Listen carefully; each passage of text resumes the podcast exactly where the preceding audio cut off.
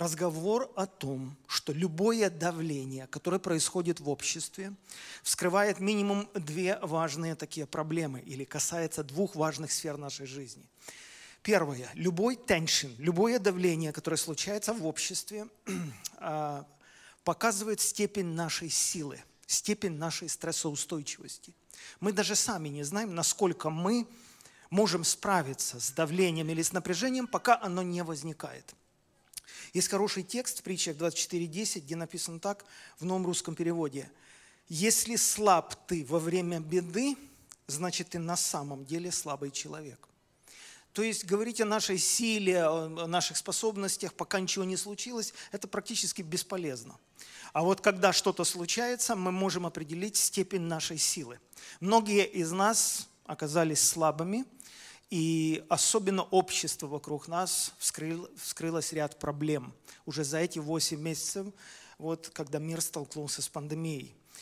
А вторая важная деталь, которая проявляется во время любого давления, особенно таких масштабов, как сейчас, это то, что рвется там, где тонко.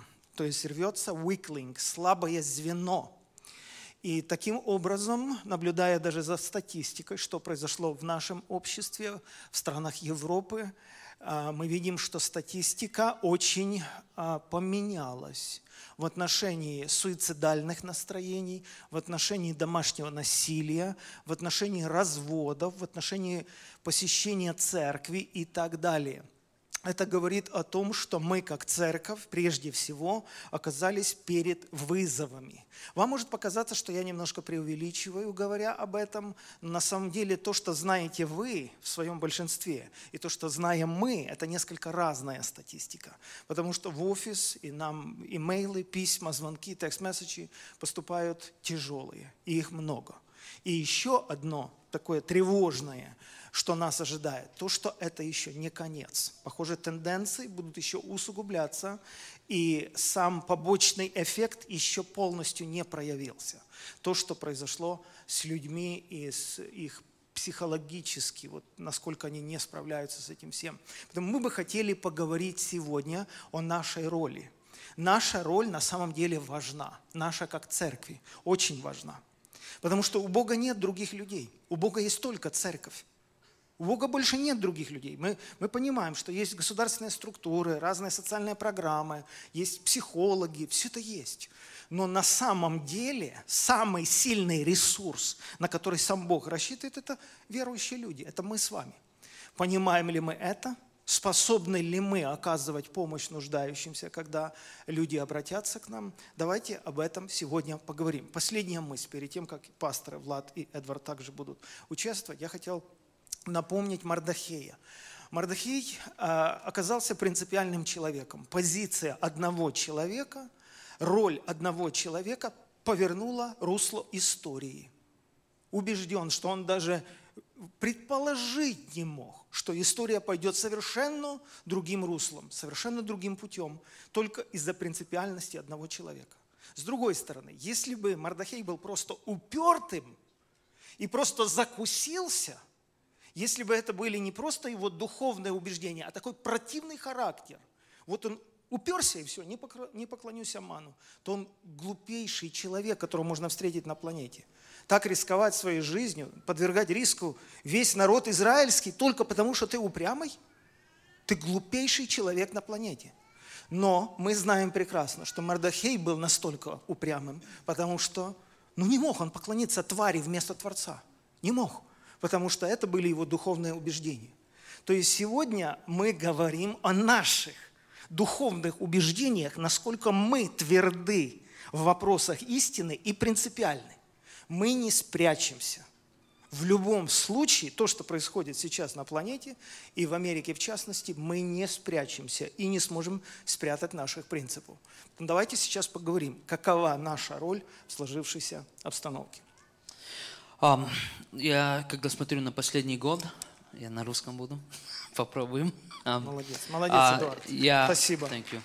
Thank you. Um, если посмотреть на последний год, получается, если я говорю с, с кем-то с наших людей, да, славян, славянского как бы народа нашего, uh, такое представление, что ну, о том, что мы говорим сейчас, что какие-то трудности, какие какая-то депрессия или anxiety, да, это где-то ну, далекий или like, exaggerated, да, да, преувеличивается как бы вот этот разговор. А на самом деле у нас большие семьи, у нас очень как бы все э, связано, да, и у нас даже вот это время, когда был карантин, э, более-менее как бы немного поменялось. И люди еще посещали друг друга, и как-то какие-то связи были. Вот. Но это, если посмотреть на американцев, если посмотреть на нашу страну, а на самом деле это было, это время, которое мы прожили, вот это последний год, оно серьезно будет влиять на людей. Даже посмотреть на, на две такие маленькие вещи, да, сам страх. Мы понимаем, что если человек как бы принимает страх, и начинают как бы действовать с этого страха. Они делают глупые ошибки, вот выводы ну, неправильные, а, мировоззрение меняется, все полностью. И оно доводит до страшных результатов. Да? Алкоголь, substance abuse, как бы наркотики, вот это все, самоубийство. Да, в Америке за последние 19 лет а, самоубийство, оно растет. Процент людей, которые умирают от самоубийства. А, сейчас, до COVID, это до вот эти, этого 2020 года, а, причина к смерти номер 10 по списку а, в Америке – это самоубийство. Ну, это достаточно серьезно, да? А если мы говорим о страхе, и то, что люди жили и живут в страхе, до сих пор есть много людей, которые не выезжают. Это одно жить в Сакраменто, где есть, ну, нормально, да, backyard, какая-то чуть свобода, э, парк. А если жить в Нью-Йорке, где ты живешь на, в многоэтажке, на где-то 30 там этаже, да, и говорить 3-4 месяца не выходить. Дети твои с тобой, и ты никуда не выходишь. И, и, и в этом страхе жить оно серьезно действует. То же самое, если смотреть на изоляцию или одиночество, да, оно тоже влияет. Мы понимаем, даже взять нормального человека и посадить его на три месяца куда-то, чтобы он сам был. Ну, нет разницы, какой ты там твердый, ну, ты серьезно как бы пострадаешь, да, вот, и, и можно как бы потерять полностью смысл жизни и всего. А здесь 20 год получился то, что и страх, и вот это одиночество, оно как-то соединилось. И те вещи, которые сейчас ученые говорят, и, и когда я говорю ученые, я понимаю, что для многих людей это, ну, это ученые где-то там. Я помню, когда телефон, вот этот iPhone вышел, да, и где-то 2-3 года после того, как он вышел, я читал статьи, где говорили вот эти все psychologists, ученые, да, говорят, это будет серьезная проблема для молодежи. Оно будет влиять полностью, как молодежь живет, и это будет в депрессию вводить молодежь, когда они живут на телефоне своем. И в то время никто этим не интересовался. И сегодня то же самое. Сейчас я просмотрел главные все статьи вчера. Все говорят, что то, что будет, особенно в 2021 году, на следующий год, этот COVID и вот этот локдаун, он покажет себя. И очень серьезно покажет. И это можно статистикой показать. Да, если посмотреть э, запрос в Google поиск э, систему, как э, закончить жизнь самоубийством, вы повысилась на 800% после того, когда начался карантин. В Франции президент э, дал специальное разрешение, чтобы отдельно выделили целые отели, целые комплексы для жен, которые оказались дома с мужьями из-за того, что происходило насилие физическое – где просто выселяли массово женщин из домов.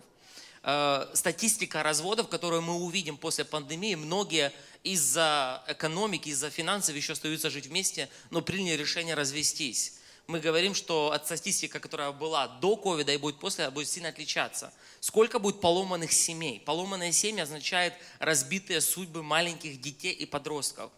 Сейчас то, что повысилось употребление дома алкоголя, сколько молодых людей задаются вопросом вообще, где Бог во время этой всей коронавирус.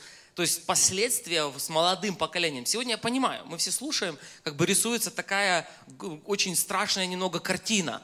И каждый из вас спрашивает, а как бы как это ко мне относится?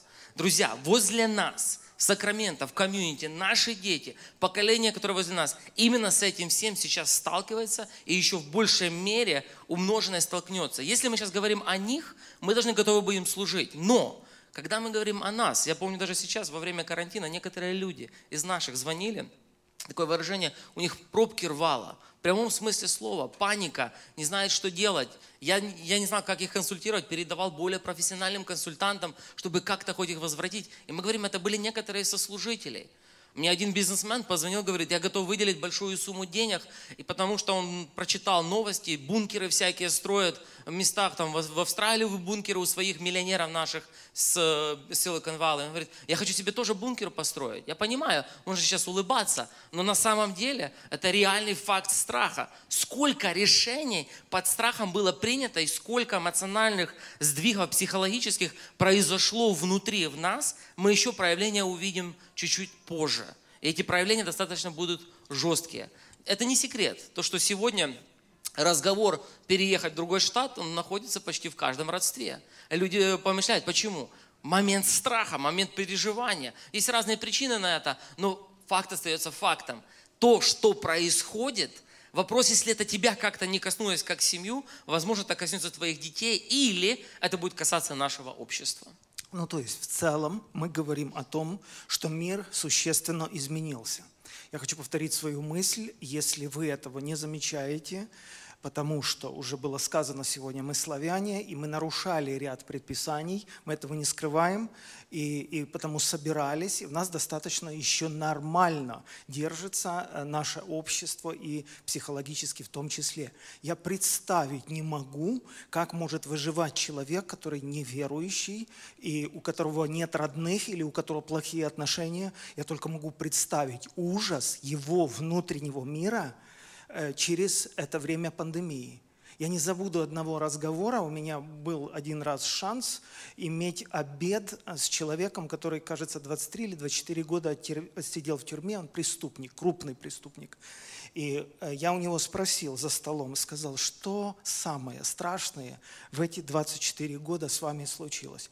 Он сказал, самое страшное – это камера-одиночка. Большего наказания для человека не существует. Изоляция. У меня в камере одиночки жил паук маленький. И я молился Богу и просил, чтобы он только не умер или не убежал. Это было единственное живое существо, с которым я мог разговаривать, чтобы не сойти с ума. То есть мы говорим о серьезных вещах, мы не хотим преувеличивать, мы привыкли за кафедры вдохновлять людей, и я убежден, что у Бога есть слово и выход для всех нас. Но мы должны прежде всего говорить о реальности той ситуации, с которой мы столкнулись и столкнемся. Мы от этого не убежим. Теперь, вторая фаза, очень важная в нашем разговоре, связана с церковью – Какова статистика посещений церкви, особенно в американской среде и в славянской в том числе? Почему люди, многие, не вернулись в церкви? Одно дело, ну как бы опасно, там не хотим заразиться, переносить это все. Но другое дело, что люди просто не хотят возвращаться в церкви. Наша статистика в Доме хлеба достаточно хорошая. Мы так по нашим наблюдениям говорим, что от 75 до 80 процентов наших людей посещают богослужение, исходя из общего количества наших людей. У нас четыре потока вот таких. Сейчас это четвертый поток, вы знаете, вы в курсе.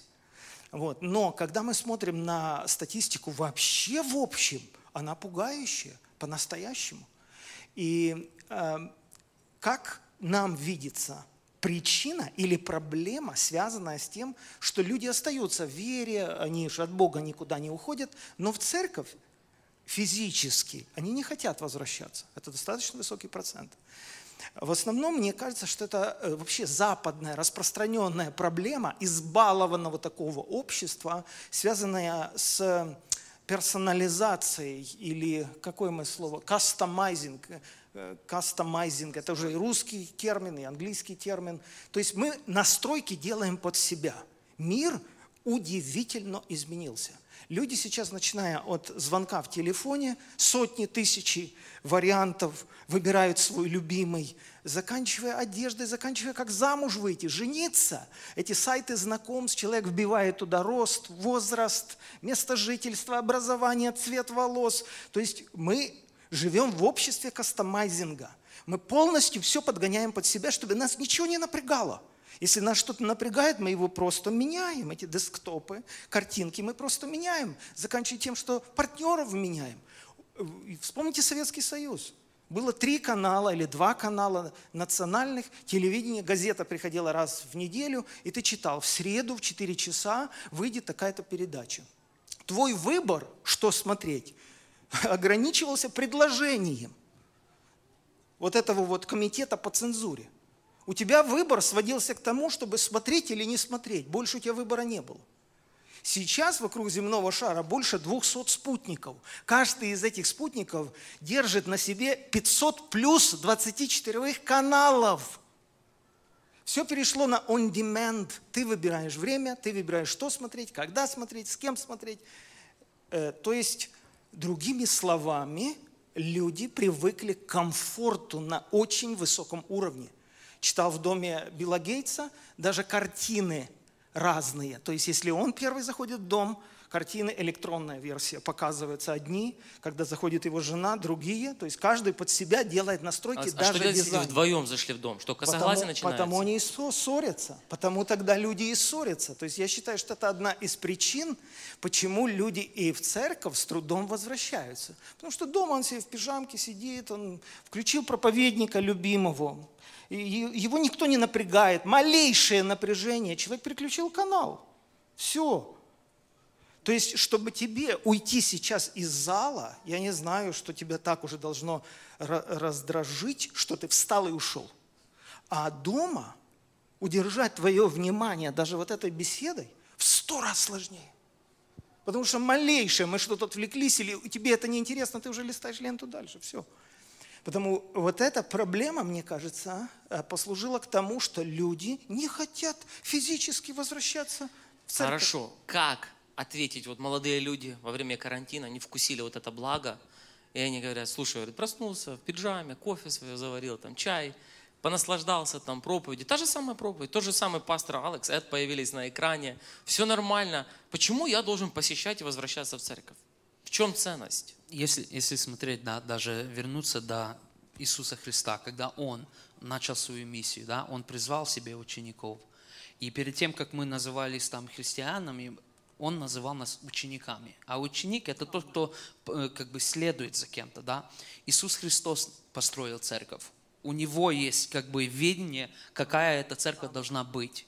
И получается даже вот эта идея, что я бы устроить церковь под свой как бы график, под свой как бы стиль, мне нравится вкус, вот это все, да, это полностью не христианство, это не от Бога.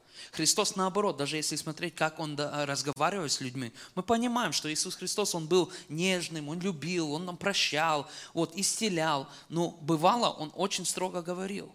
И я заметил, что он очень строго говорит именно к людьми, которые пробуют как бы прийти к нему и свою программу как-то выстроить, да. Даже тот а, а, пришел один и говорит, ну, я, я хочу следовать, ну, мне нужно возвратиться домой и похоронить отца. Ну, Вроде бы как бы нормально, это, ну, з- это все логично, но в то же самое время Иисус это не принял. Он говорит, нет, такой человек не может быть мой э, ученик, потому что я строю программу, и оно будет так, как я делаю. И как я придумал, как я имею в виду, оно так и будет. Это не в ваших руках. И поэтому он всегда говорил, да, посчитать, просчитать, если мы можем вот эту цену заплатить, быть учениками Иисуса Христа. Я думаю, гла- главная как бы мысль, разница между онлайн и вот настоящее служение, да.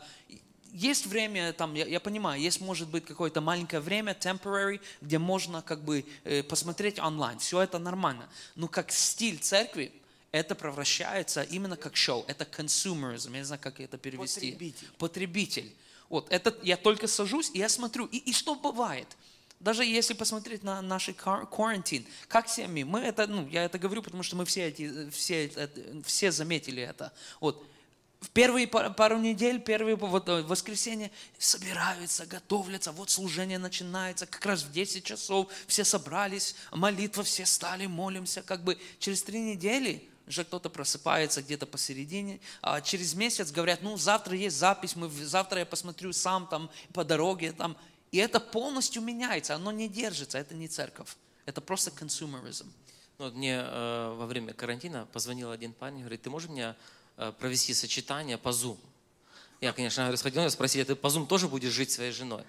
А, то есть идея вообще виртуальных отношений, жить в Калифорнии и иметь жену в Нью-Йорке, и по Zoom а, иметь плоды нереально.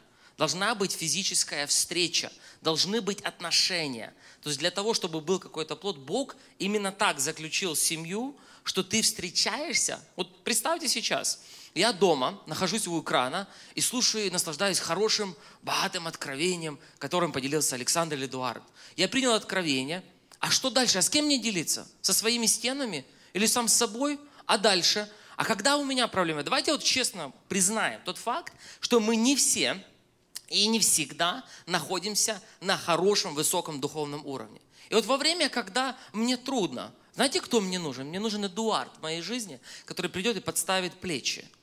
Или мне нужен пастор Алес. Или наоборот, они нуждаются во мне, когда им трудно. Мы это можем сделать виртуально или в своем доме со всеми своими богатыми, золотыми залежами откровений, которыми мы напитались. Нет, хорошо питаться, но для того, чтобы служить дарами, которые нам Бог дает, нужны настоящие живые люди. Бог подарил нам такое сильнейшее чувство или, не знаю, дар такой, как любовь. Человек может быть эгоистом, любить себя, тратить деньги на себя. Малейшее напряжение, он уходит от этого напряжения, живет в свое удовольствие, пока не влюбляется. Как только он влюбляется, в его поле зрения появляется другой человек с другими интересами, капризами, настроениями. Э, можно сказать, ты попал, парень, ты серьезно попал, потому что тебя сейчас будут выкручивать, тебе будут сейчас нитки вить. Если ты еще ребенка родишь, ты серьезно вдвойне попал, потому что ты теперь начинаешь понимать, что такое любовь.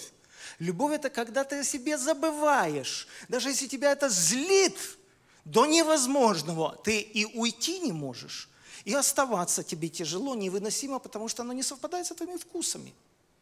Потому Бог создал любовь, и любовь – это единственная сила на земле, которая может преображать меня из дикого, страшного эгоиста – в нормального человека, способного служить другим людям. Потому что семья, церковь – это единственная среда, где мы, как люди, шлифуемся, где мы идем навстречу друг другу, где мы учимся прощать, уступать. Здесь же плачем, ссоримся, здесь же обнимаемся, целуемся, но идем дальше. Потому я не верю в интернет-церковь, я не верю в виртуальное развитие человека. Это невозможно – Потом блаженны те люди, которых влечет Дух Святой, влечет любовь в, в собрание, где мы встречаемся на физическом уровне, где мы видим нужды один другого и восполняем эти нужды. Давид даже говорит, что желания мои к дивным твоим.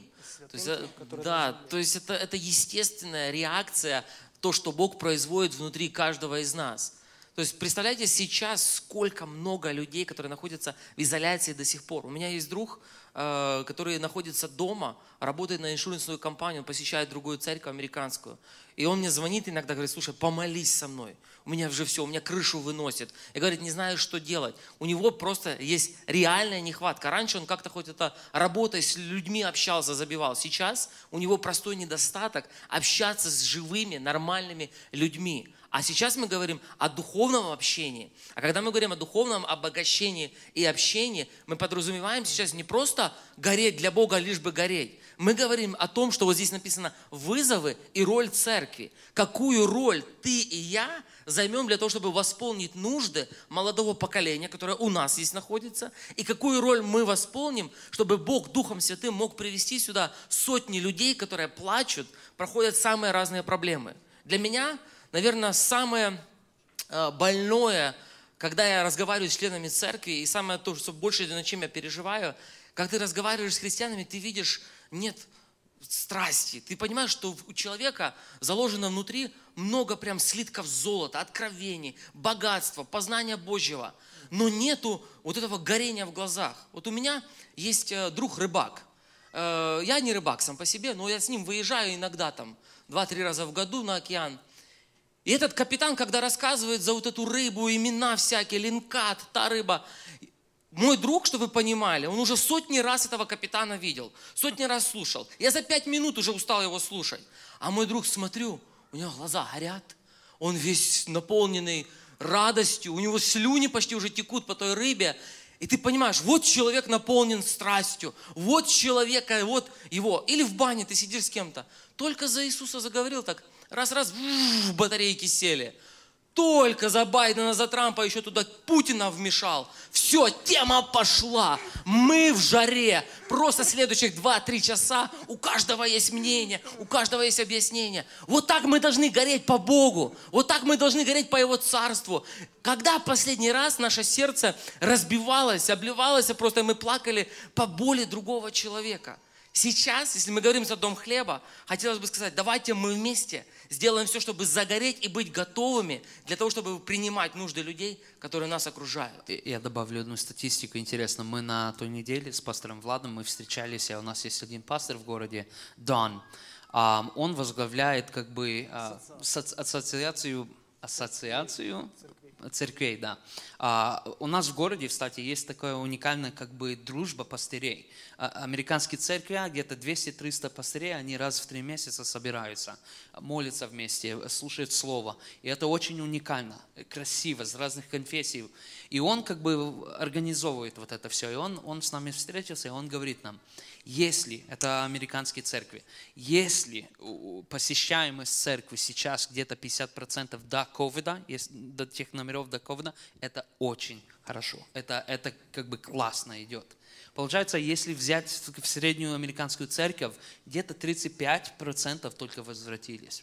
Получается, где-то 65% христиан, людей, которые как бы считают себя следователи Иисуса Христа, они уже где-то 8 месяцев в церковь не ходят. Ну, это статистика страшная.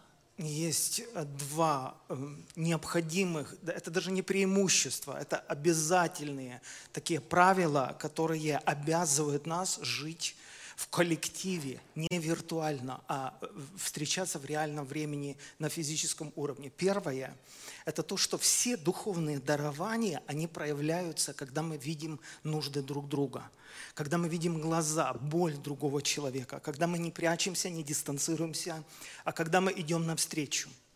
Э, вот задайте себе вопрос. Каждый раз, когда вы молитесь, вы же обращаетесь к Богу по вертикали, вы же ждете от Бога ответов – как часто Бог отвечает на ваши молитвы через других людей по горизонтали? Очень часто, я бы даже сказал, в большинстве случаев. Бог использует людей для ответов на ваши и мои молитвы. Другими словами, наши дары, слово знания, слово мудрости, ходатайство, пророчество, они не будут проявляться вообще, если мы думаем или верим, что можно создать интернет-церковь и нормально жить духовной жизнью. Ложь! Ложь. Все люди, которые сидят в интернете и думают, что они нормально функционируют духовно, увидите, какой страшный побочный эффект вас ожидает в ближайшее время. Интересно даже смотреть, снова возвращаться к Иисусу. Чем ближе Он приходил к смерти, чем дальше Он не шел в своем служении, тем больше Он проводил время своими учениками. Закрытым. Вот, в закрытом как бы месте, да. Вот, интересно, что какая разница между 12 вот этих а, учениками и все остальными? Тысячи людей приходили и слышали то, что Иисус имел говорить. И, и они, им это нравилось, они это принимали где-то, да? А какая разница между ними и учениками? Вот, они вместе время проводили. Это то же самое. Можно на, на интернет выйти и слышать вот проповедь, но это не делает тебя христианином. Это не делает тебя учеником Иисуса Христа. Ученики, они не только слышали то, что Иисус говорил, а Библия нам показывает, что у них даже вот эти как бы интересные разговоры между ними были, Конфликт. конфликты, да, вот это все, да. Ну, даже то, что мне, мне нравится, что Библия нам оставила, что Бог все-таки решил нам показать вот эти некрасивые моменты, где они спорили, кто будет там сильнее или кто будет ближе к Богу, да. А, а это показывает, что они именно рост проходит тогда, не только когда ты слышишь, но когда вот это все, что ты научился, оно где-то выходит в relationships. Я родился в большой семье, у нас 10 детей, и я шестой по счету. Меня называли шестерка дома. Мне доставалось, меня шлифовали дома, но я их больше шлифовал. То есть невозможно, друзья, развиваться, не имея братьев и сестер, которые находятся рядом и, друг, и, и, и вот плечо в плечо идут, и обижаем друг друга, мучаемся вместе, принимаем, прощаем. И мы тогда развиваемся. Мы учимся вот жить вместе. Без тела Господнего виртуальная церковь – это просто выдуманная, извините меня, какая-то фишка и на грани определенной ереси. Еще одна последняя такая, я думаю, важная очень часть, которая возможна только, когда мы физически встречаемся. Вот здесь, на этой территории или на другой территории. Это подотчетность. Если мы не встречаемся, мы просто ну, никому не подотчетны. То есть, если в твоей жизни нет человека, который позвонит тебе и скажет, «Эй, я не вижу тебя уже три воскресенья, что-то случилось? Ты где? А ну вставай, хватит давай приходи, хочешь, мы приедем. Если такого человека в твоем окружении нет, ты в огромной проблеме. Но что я хочу сказать? Многие люди огорчаются, если им не звонят пастора. Скажем, он там заболел человек или остыл духовно человек. И ну, встречаешь таких, и, и, к сожалению, часто, да, мне никто не звонит. Это проблема обоюдная. Не только проблема администрации, что мы там не позвонили своевременно. Мы не можем всех заметить. Это невозможно. Именно поэтому церковь делится на маленькие группы, на маленькие части, на маленькие круги общения. Всенародно встречается и по домам, даже первоапостольская церковь. Это невозможно, чтобы мы заметили, что человека нет уже месяц в церкви. Поэтому это ответственность и твоя, насколько ты в теле церкви, насколько тебя знают, хотя бы справа, слева сидящие люди. Если ты не позаботился об этом, то это твоя проблема – Почему ты ни в каком служении не состоишь до сих пор? Почему в домашней группе тебя нет до сих пор? А как ты можешь обижаться, что тебе никто не позвонил? Если ты ни с кем, нигде не пересекаешься, никак. Потому как органы в теле, пока они функционируют здоровые, мы даже их не замечаем. Как только какой-то орган перестал функционировать, мы сразу говорим, ой, болит, что это такое?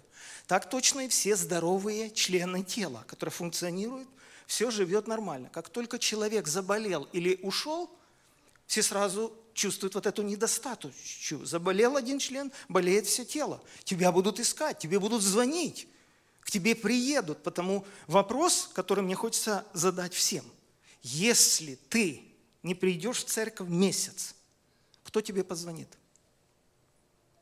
Есть люди в твоем окружении, которые серьезно знают тебя, видят, и вы взаимно подотчетны. И мы подотчетны не только в плане там, посещений, в плане морали, в плане, э, в плане замечаний, чтобы мы увещевали друг друга. Да, мы живем в западном мире, подсказать кому-то, ох, как мы болезненно реагируем, подсказали. Почему? Почему, если люди меня любят, и они во мне заинтересованы, и они мне подсказывают, почему? Я должен быть благодарен этим людям, я им не безразличен. Почему мы боимся такой конструктивной, здоровой критики? Это очень даже позитивно. Апостол Павел, который обладал чрезвычайностью откровений, встречался с Христом и в храме Иерусалимском был иступление, он пишет. Такой великий человек получает очередное откровение от Бога, иди в Иерусалим, садись за стол с апостолами, и пусть они проверяют то, чему ты учишь. Я просто в шоке. Человек, обладающий чрезвычайностью откровений, должен быть подотчетен в своем богословии. Потому подотчетность – это то, что мы получаем в семье, когда мы все вместе. Знаете, друзья, вообще карантин, он сделал уникальное что-то. А, когда вот этот стоп-кран сорвали, и мы все оказались дома первую неделю, ты быстренько определяешь, что у тебя самое важное, как бы этот твой фокус быстренько раз сузился к самому, такое было очень популярное у нас слово, essential, essential, essential. И пастор Дан, а, за которого мы уже упоминали здесь, а он спросил, говорит, что ты увидел самое больше в церкви за время карантина, вот пандемии?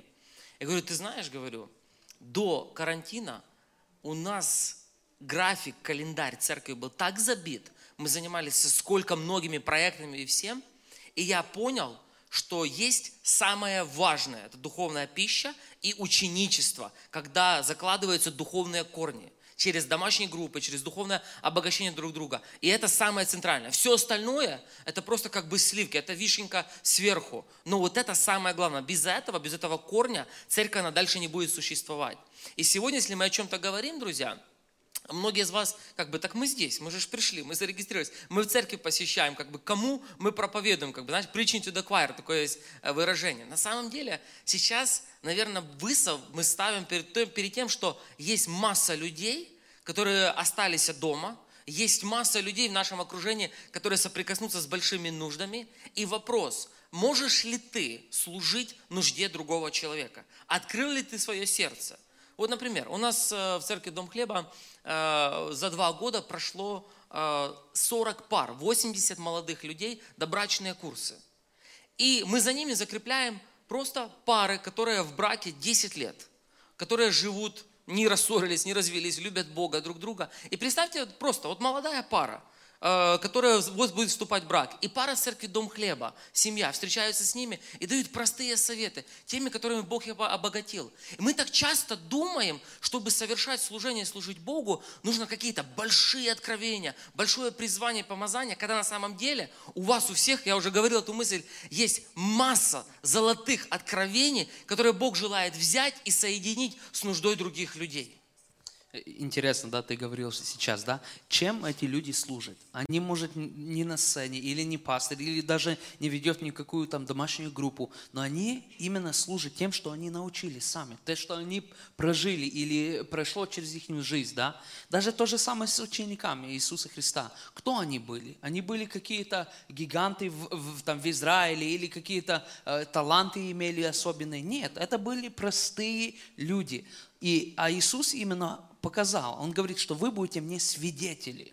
И вот это слово «свидетель», да, это их сила была в том, что они были послушными, и они шли за Христом, они не строили программу Ему, они просто учились, смотрели, и потом показывали то, что они знали. И поэтому вот где и на самое интересное, да, мы как бы рассчитываем то, что церковь вот работает со сцены, или там сейчас, например, как мы будем служить вот этим людям, да, мы говорим, очень много людей в 21 годе будут там проблемы, вот как мы будем им служить. И если мы думаем, что это будет, ну, команда worship, пастыря, мы сделаем какое-то служение в даунтауне, покажем всем, что Христос, друзья, 95-99% людей, которые приходят туда, это верующие со церкви с церкви. Это не помогает там людям, там, это, не, это не, не, ну, не восполняет нужды как бы общества. Это просто вечер поклонения. Слава Богу за это. Но как мы можем как бы служить? У нас каждому есть история. У нас есть как бы свой experience с Богом, где мы увидели, как Христос пришел в нашу жизнь, помог нам э, что-то как бы победить. Вот. Он дает нам вот эту силу, чтобы служить другому. Это мы не, мы не спасаем, Христос Можно спасает. я добавлю, да? Night in Bethlehem у нас прошел 12 тысяч человек. Один год вроде бы 10, да? Другой 12 тысяч. И из них э, с комьюнити, пастор Эдуард подмечал сегодня, 3 тысячи людей пришло. Э, неверующих, тех, что я насчитывал, что могли прикинуть, минимум тысячу людей. То есть это говорит о том, что большие мероприятия можно делать, людей можно привлекать, можно людей развлекать, можно наслаждать. И это хорошо, я не унижаю эти мероприятия, я только за них.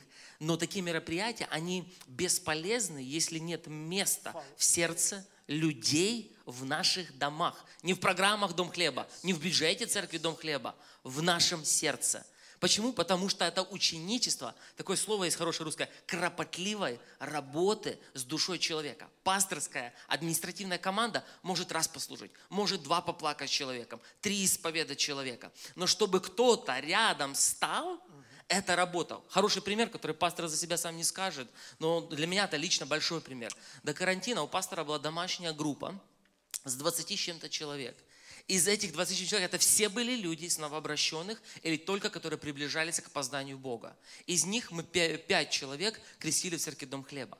Но для того, чтобы этот процесс произошел, пастор Александр с ними кропотливо работал и им служил.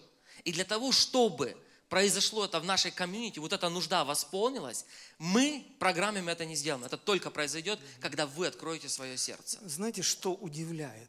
Иногда думаешь, ну вот человек мучается, подавлен, на грани самоубийства. Неужели Дух Святой ну вот не сострадает ему? Но ну неужели Господь не может вмешаться и, ну, без нас и помочь ему? Я э, был потрясен, когда я этот вопрос задал Нике Крузу лично – когда он рассказывал, что у него были приступы вот этого беснования на почве непрощения матери своей, что он по два часа в приступе мог биться головой о бетонную стену в своей квартире в Нью-Йорке до, до уверования в Христа. Такие были дикие приступы боли внутренней. Я говорю, Ники, ну ты ни разу не пробовал помолиться Богу. Он говорит, как я мог Богу молиться? В смысле? Ну ты что, не знал, что Бог есть? Пока на моей дороге не встретился Вилкерсон, пока он понятно мне не сказал, что есть Бог, который меня любит, у меня вот не открывалась эта задвижка в голове. Другой пример. Я знаю одну женщину модельной внешности из Прибалтики. Она была на грани самоубийства в свои школьные годы. В старших классах школы страдала комплексом неполноценности, хотя была очень красивой. И она чуть-чуть на грани была, чтобы совершить самоубийство. И когда она узнала, что 12 лет или там 10 лет в средней школе она сидела за партой, все 10 лет с девушкой, которая посещала церковь, она говорит, я ее чуть не разорвала. Я 10 лет за одной партой сидела с человеком, который каждое воскресенье ходила в церковь. И она ни разу мне не сказала о Христе, а я могла совершить самоубийство. От нас не требуется чего-то непонятного. Это очень простые вещи. Ты просто рассказываешь, как ты переживаешь любовь Божью, как ты справляешься с какими-то внутренними там, эмоциями, как ты можешь выплакаться Богу. Мы себе даже не представляем, как тяжело людям, которые не имеют такой привилегии. Потому что мы в своем большинстве здесь присутствующие родились в христианских домах во втором или третьем поколении. Это наша большая проблема и вызов для всех нас. Готовы ли мы помогать людям или просто их направлять? В... Звоните в офис церкви. Мы не справляемся. Алекс, можешь поделиться статистикой? Да. Очень коротко скажу. 4, а, почти 4 года назад а, из-за наплыва нужд э, тысячи, не вру, тысячи, может быть десятки тысяч, не считали, а, э, нужд поступало и очень критических. И я подумал, что мы не справляемся из-за такого наплыва нужд. И я молился об этом, Господь положил на сердце э, э, открыть такой душепопечительский центр помощи людям. И мы объявили в интернете, что кто имеет опыт в такой области, кто имеет свидетельство, кто имеет образование э, душепопечителя и чувствует, что Бог ее призывает, пишите нам. Нам написало где-то 550-570 человек, заполнили анкеты. Около двух лет мы с ними занимались. Пастор Сергей Витюков много помогал в этом. И в итоге мы выбрали 29 человек из этой группы. Но меня потрясла статистика. Из 570 человек, которые изъявили желание служить э, в, вот, в роли душепопечителя, 80% женщины. Я не мог в это поверить. Я пересчитывал эти анкеты. Как такое может быть? Где мужчины? Что происходит с мужчинами, которых Бог всегда призывал стоять во главе служения, быть священниками, лидерами, чувствовать боль общества, брать ответственность, что произошло с мужчиной. Вторая статистика меня еще больше потрясла тоже около 80% из этих 50, 570 человек – это люди, верующие в первом поколении. Только 20% были люди, рожденные в христианских домах. Что происходит?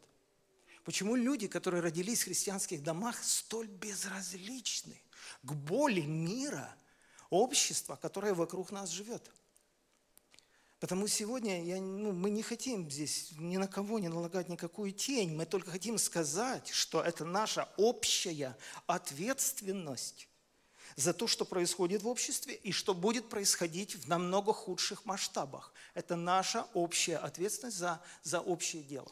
И так интересно, да, смотришь, как дьявол работает. Да? Я, я много не вникаю там в дьявола или его планах, но это как бы заметно просто, да. Вызов серьезный стоит перед церковью. И как бы, когда мы начали это все, это очень негативная информация, что будет, депрессия, вот это все, да. Вот, с одной стороны, это очень негативно, а с другой стороны, вот возможность церкви. Это время, даже как мы начинали, да, Бог имеет только одну церковь здесь на земле, это, это мы. Это не пастыря, это мы как церковь. Это наше время как бы вставать и служить. Чем служить? Не каждый душепопечитель, не каждый имеет как, как бы дар учения или что-то, но каждый имеет свою историю. Даже вот этот пример, да, 80% люди, которые покаялись, не, не выросли в христианской семье. Почему? Потому что они пережили, что это такое быть в смерти, не знать никакую как бы любовь или света, и потом сразу как бы получили вот это освобождение и жизнь, да. И это где-то оно должно это ученичество. Ты получаешь и передаешь. Даже смотреть да, на наших людей да, э, в, в городе. Эти люди, которые на самом деле, как бы им больно, им, им, им какие-то проблемы. У меня есть один маленький пример, да. А, у меня по соседству, как бы с одной стороны, такие как бы очень открытые, мы всегда здороваемся, там на барбекю, что-то такое. А с другой стороны, женщина живет, ее где-то 65, я не знаю точно, сколько ей лет. Она одинока, она живет но она такая очень ты ее махаешь, она как бы не видит тебя. Вот она приезжает в гараж с работы и уезжает утром.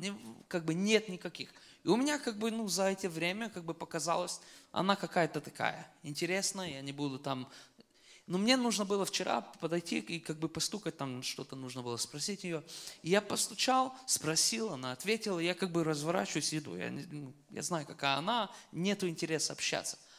Я обвернулся, она говорит, привет, меня зовут Деби. Вот, приветствую. Я, ну, как бы интересно, она... Мы начи, начинаем разговаривать, а она как бы... Мы чужие люди. Она мне говорит, да, мой муж умер там э, несколько лет назад, мне очень трудно здесь, большой property, я не знаю. И начинает как бы раскрывать душу. У меня это обличение было от Бога. Я смотрел, я даже не интересовался, эта женщина, она не, не приветствовалась, я как бы своей жизнью живу. А в, возле меня живет женщина, которая и нужна помощь.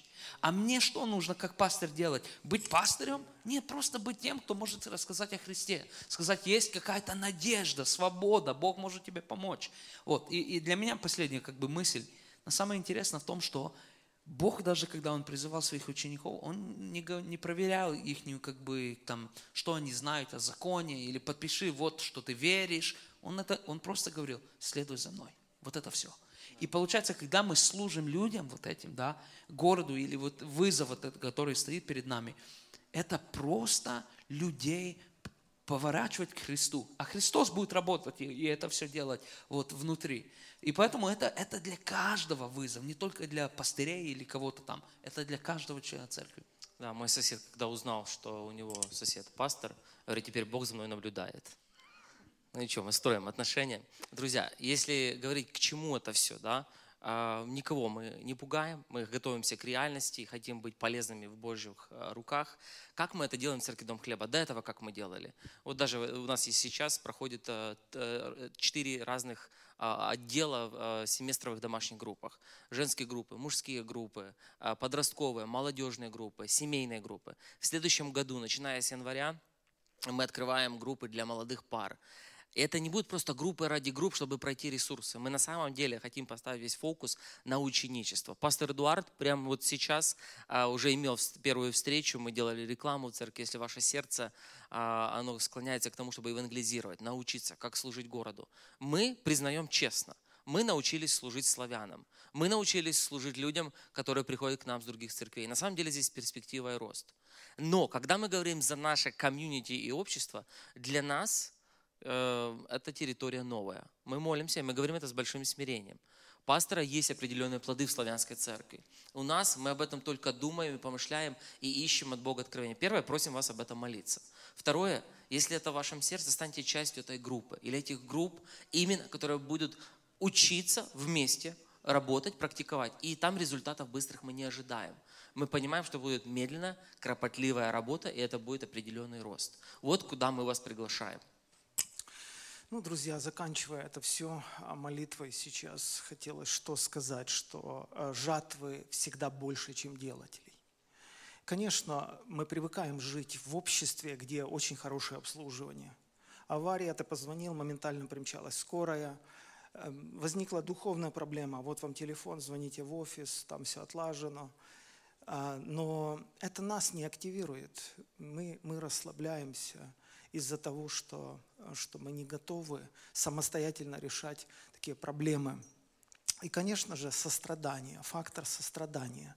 Многие из нас дистанцируются просто сознательно, не желая брать на себя чужую боль. А, но эм, добрый самарянин, он даже синагогу не посещал. Вообще Христос рассказал ужасную притчу, потому что самарянина поставить в пример на фоне священника и левита, это все равно, что сегодня на фоне пастырей епископа поставить какого-то наркозависимого в пример. Но Христос сказал, а что же было особенного в этом самарянине? А то, что он сжалился. Он просто увидел, ему стало жалко человека, который вряд ли до утра дотянет в этой яме. Он отложил свои планы и помог этому человеку. Я не знаю, как это объяснить, но Дух Святой, я знаю, через многих из вас работает. Я это знаю, мы это видим. У нас много людей, много свидетельств, правда. Я просто вот помню даже свои, ну, там, молодость свою. Я знал большинство стихотворений Сергея Есенина наизусть.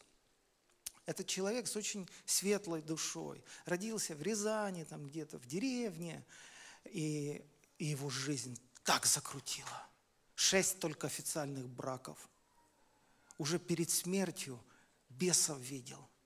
Горячка от алкоголя вот эта вся белая. И я помню, мне было 19-20, я читал его. Я просто так рыдал, когда я читал, он пишет, за все за грехи мои тяжкие, за неверие в благодать, положите меня в русской рубашке под иконами умирать. Моя душа так разрывалась.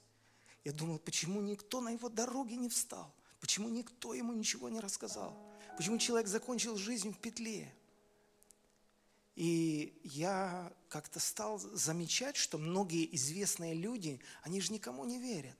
Они, они же вообще фильтруют. У них вера в людей разбита. Они все смотрят через призму выгоды. Если кто-то с ними сближается, значит, чтобы что-то взять от тебя, ты знаменитость, у тебя куча денег, там, связи.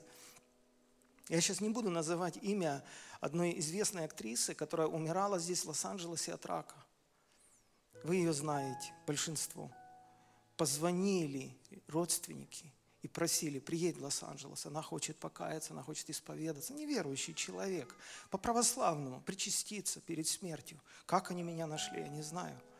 Я собрался ехать, но вмешались другие силы. И, и объяснили отцу этой женщины, молодой женщины, что это не православный священник. Вы не знаете, с кем вы связываетесь, это сектанты. И эти люди отказали мне приехать. Эта женщина умерла. Когда я смотрю, вот там Филипп Киркоров где-то попал в психбольницу в Израиле, в нее был psychological collapse такой, да, моя лично душа разрывается. Я просто за этих людей молюсь.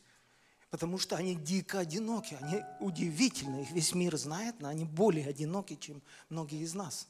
Потому что они никому не верят, никого не подпускают. И я просто хочу сказать, что очень много боли. Вокруг нас очень много боли. Как Влад сказал, у нас есть сокровище, и мы это сокровище носим в глиняных сосудах. Давайте делиться этим. Вот будет у нас Thanksgiving – Угостите соседей чем-то. Угостите. Хороший повод постучать в дверь. Бог что-то будет делать. И вся эта плохая ситуация обернется в хорошую. Потому что очень много людей придет в церковь и обретут вечную жизнь и спасение. Но мы не должны смотреть, что это будет делать администрация Дома хлеба или там пастора. А мы все церковь Христова, каждый из нас. thank you